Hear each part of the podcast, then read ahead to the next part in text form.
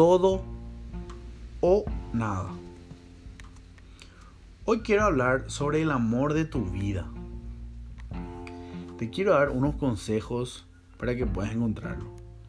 Vamos al grano. Primero, no trates de encontrar el amor de tu vida en una discoteca, tampoco en el trabajo o entre los amigos de tus amigos. Olvídate definitivamente del Tinder, del Facebook, del Instagram y obvio, deja de esperar que se aclare tu ex.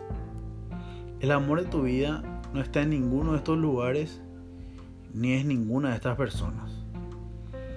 El amor de tu vida sos vos.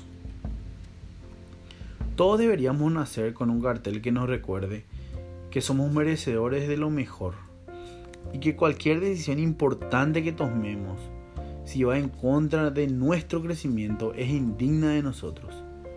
Todos merecemos que nos quieran y que nos traten con respeto y que nos valoren. Aunque siempre vamos a encontrar una, una que otra persona que no haga esto. Nosotros poco podemos hacer y tenemos que tener claro que poco podemos hacer sobre las decisiones de los demás. Ahora, hay algo en lo que nadie nunca va a poder interferir, que es nuestra elección de quién y qué nos rodea. Lo que querés. Una y otra vez pareciera que vivimos la misma historia.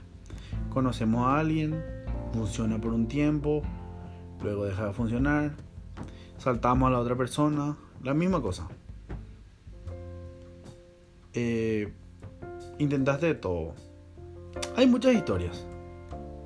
Muchas veces acompañada de la frase, qué mala suerte tengo.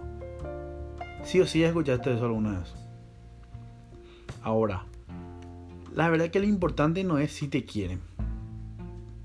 Lo importante es vos, ¿qué querés? Definir lo que buscamos es el primer paso para poder encontrarlo. Cuando no somos firmes en esto, nos pasa como a la persona que va de compras sin saber realmente lo que necesita. Vuelve con muchas cosas, pero pocas de esas cosas realmente necesita. Y lo peor es que vuelve con los bolsillos vacíos. Porque cualquier cosa vale para quien no sabe lo que quiere. Señalar a la otra persona como responsable de nuestro sufrimiento o de nuestra tristeza es síntoma de falta de autocontrol y dominio sobre nuestra propia vida. Si lo que ves no te gusta, déjalo o alejate. Pero no rebajes tus preferencias. La sencillez está muy bien para la vida material, pero no cuando se trata de, buscar un compañero o una compañera. Si no puedes tener lo que querés, al menos no te quedes con lo que no querés. Qué buena frase. Y el primer paso para saber lo que uno quiere, como ya dije, es definir lo que buscamos.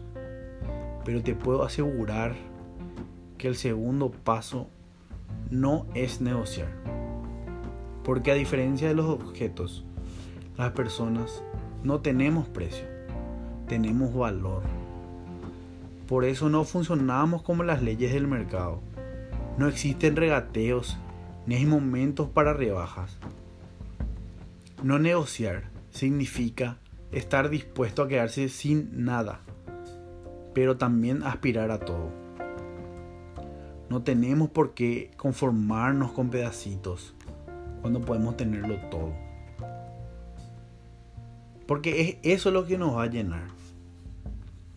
Una pareja, como cualquier persona de la que elijas acompañarte, tiene que multiplicarte, hacerte crecer y nunca lo contrario.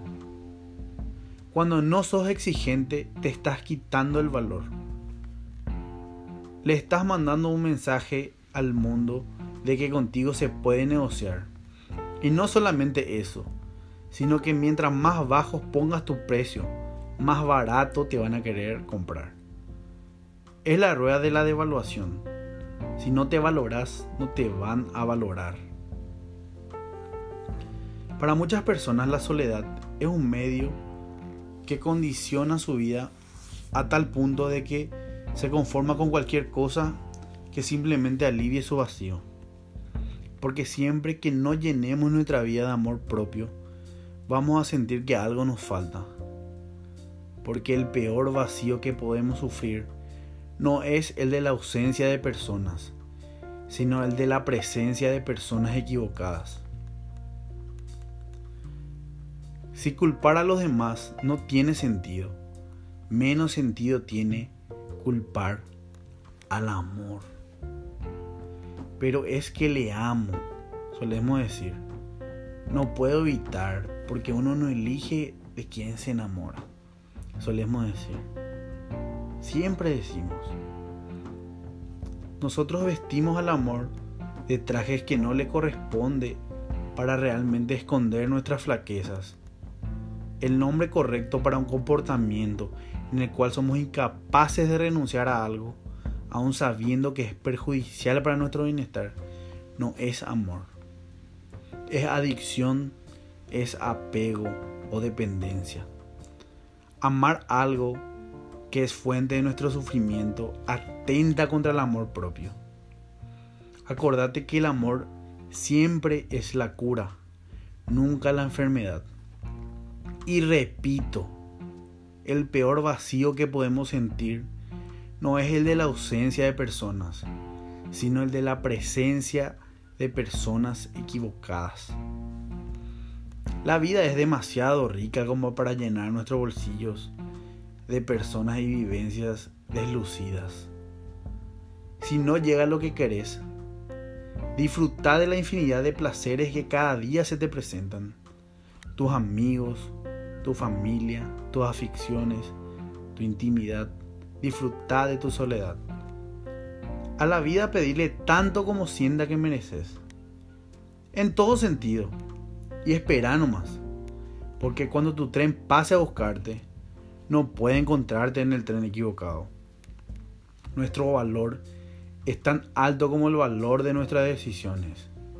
Tenés que elegir siempre lo más alto seleccionando bien aquello de lo que te rodeas. Enseñarle al mundo que no te regalas y que en tu vida lo querés todo o nada. Y sé feliz, pero no por alguien y tampoco por algo. Quizás con alguien. Nada de eso. Sé feliz porque es lo que te mereces.